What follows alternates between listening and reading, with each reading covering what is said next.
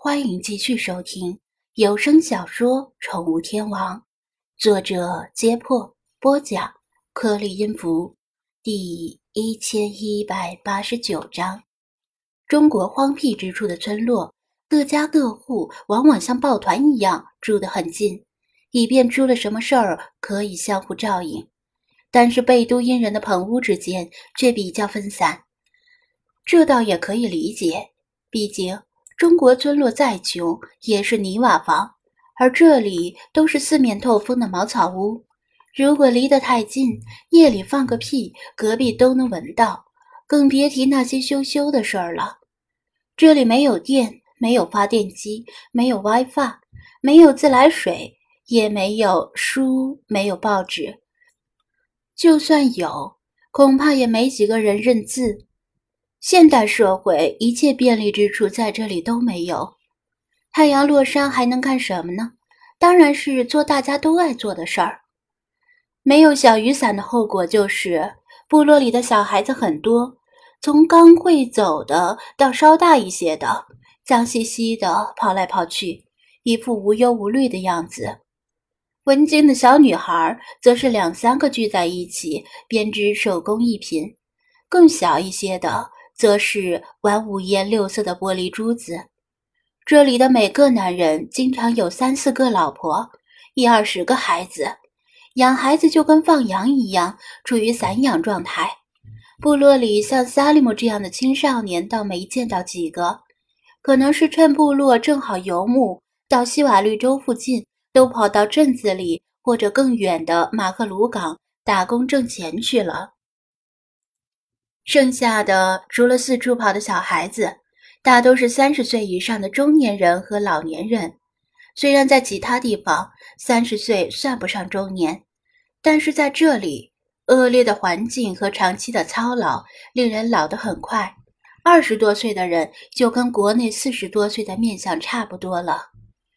萨利姆领着张子安往其中一座棚屋走去，低声说道：“我刚才跟我的表哥打听了一下。”好像就在咱们来之前，还有另一波客人刚到这里，好像是财大气粗的样子，一进来就直奔酋长那里，不知道要干什么。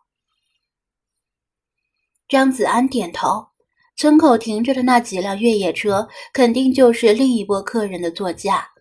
不知道这些不速之客是来干什么的，希望不要节外生枝，对科考队的行动造成影响。但是他隐约觉得事情不会这么强，怕什么，可能就会偏偏来什么。来到一座棚屋旁边，萨利姆没有敲门，因为没有门可敲。棚屋是用椰枣树枝、芦苇茎干搭成的，而且只搭了三面，屋顶用棕榈叶子盖住，剩下一面只垂了一张破布当门。萨利姆向部落里最大的一间棚屋努努嘴，意思是那边就是酋长的家。即使是酋长的棚屋，与普通族人的棚屋相比，顶多只是大了些，外加有树干或者泥砖做的柱子，让棚屋更结实。酋长的棚屋门更宽敞，没挂着布帘，隐约能看到里面人头攒动。但是由于室内暗，室外亮。看不清是些什么人。萨利姆用部落的土话冲着屋内喊了一声，张子安听不清喊的是什么，只听到话里似乎有喇叭里的发音。张子安猜测，萨利姆大概是说自己要带着客人进来，如果有什么白天不应该做的事儿，就先停下，把裤子穿上。当然是在开玩笑。说完，萨利姆撩起帘子进去，示意张子安也跟进来。由于埃及是干热，无论外面多热多晒，一进屋之后还是挺凉快的。四面透风，在这个时候就成了优点。屋里坐着一个面相四五十岁、真实年龄不知的中年男子，叼着水烟壶正在抽烟。此外，还有一个全身罩着蓝黑色长袍的中年女子，只能看到眼睛和露出来正在和面的双手。他盘腿坐在毯子上，娴熟地用擀面杖把面饼压平。旁边的地面挖了个坑，周围用石头垒上，里面冒出红彤彤的火焰。有两个三四岁的小孩子在毯子上爬来爬去，瞪着晶亮的眼睛盯着张子安。几个饮水机用的大塑料桶在屋边一字排开，里面装着不同颜色的液体，有清水，也有骆驼奶，似乎还有奶酒。张子安估摸。这名中年男子大概就是萨利姆口中的部落传奇向导纳巴里，以及他的妻子和孩子。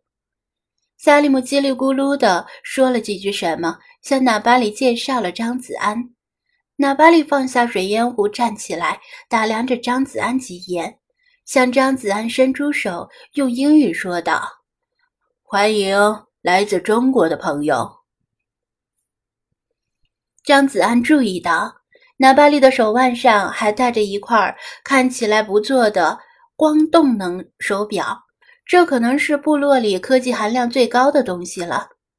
再加上比大部分埃及人更标准的英语，显然是见过世面的人。萨利姆说，他不止一次带着科考队或者旅行团进入沙漠并安全归来，应该不假。贝都因人待客很热情。男人之间见面不仅要握手，还要拥抱一下。拥抱之后，纳瓦里微笑着问道：“远道而来的朋友，我有什么可以帮你的？”张子安开门见山，把科考队希望聘请他带队进入沙漠的要求讲了一遍，同时也没有忘记萨利姆的请求，说是萨利姆的再三推荐。萨利姆也在旁边帮腔。把张子安说的像是跟他多年生死与共的好基友，而且说张子安曾经帮过他大忙，恳求纳巴里无论如何也要帮他还这个人情。纳巴里沉吟片刻，没有贸然答应，而是先询问科考队具体打算去哪里，因为西部大沙漠隶属于撒哈拉大沙漠的一部分，一头扎进去。像无头苍蝇一样乱撞，肯定是不行的。有多少条命都不够送。张子安暗暗点头。纳巴里没有听到丰厚的报酬，就一口答应下来，多少能够证明他是个冷静且谨慎的人。其实纳巴里也正好问到了科考队的难处，因为科考队并没有一个明确的目标。魏康找贝都因人当向导。就是想从熟悉沙漠情况的贝都因人口中探听到他们是否在沙漠深处目击过类似原始埃及猫的物种，否则就真的是大海捞针了。猫，纳巴里皱眉思索了一会儿：“你们去沙漠里是找猫的？”“对，但不是普通的猫。”张子安说道。解释什么是原始埃及猫很麻烦，他干脆回身指向跟着自己一起来的菲娜，类似这样的猫。菲娜没有走进这寒酸的棚屋，慵懒地蹲在外面东张西望。纳巴利盯着菲娜看了几眼，不太确定的说道：“好像是有见过。”